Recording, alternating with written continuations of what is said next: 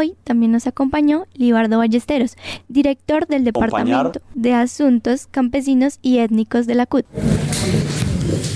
Bueno, nosotros consideramos que en el caso de la reforma tributaria, hemos planteado que en la medida en que esa reforma sea progresiva, es decir, que grave más al que más tiene y no toque a los trabajadores y a la clase menos favorecida, por supuesto la central dentro de su independencia y autonomía, por supuesto aprobaremos esa reforma tributaria. Ese en términos generales es lo que ha planteado la central. O sea, nosotros apoyamos al gobierno para que fuera elegido.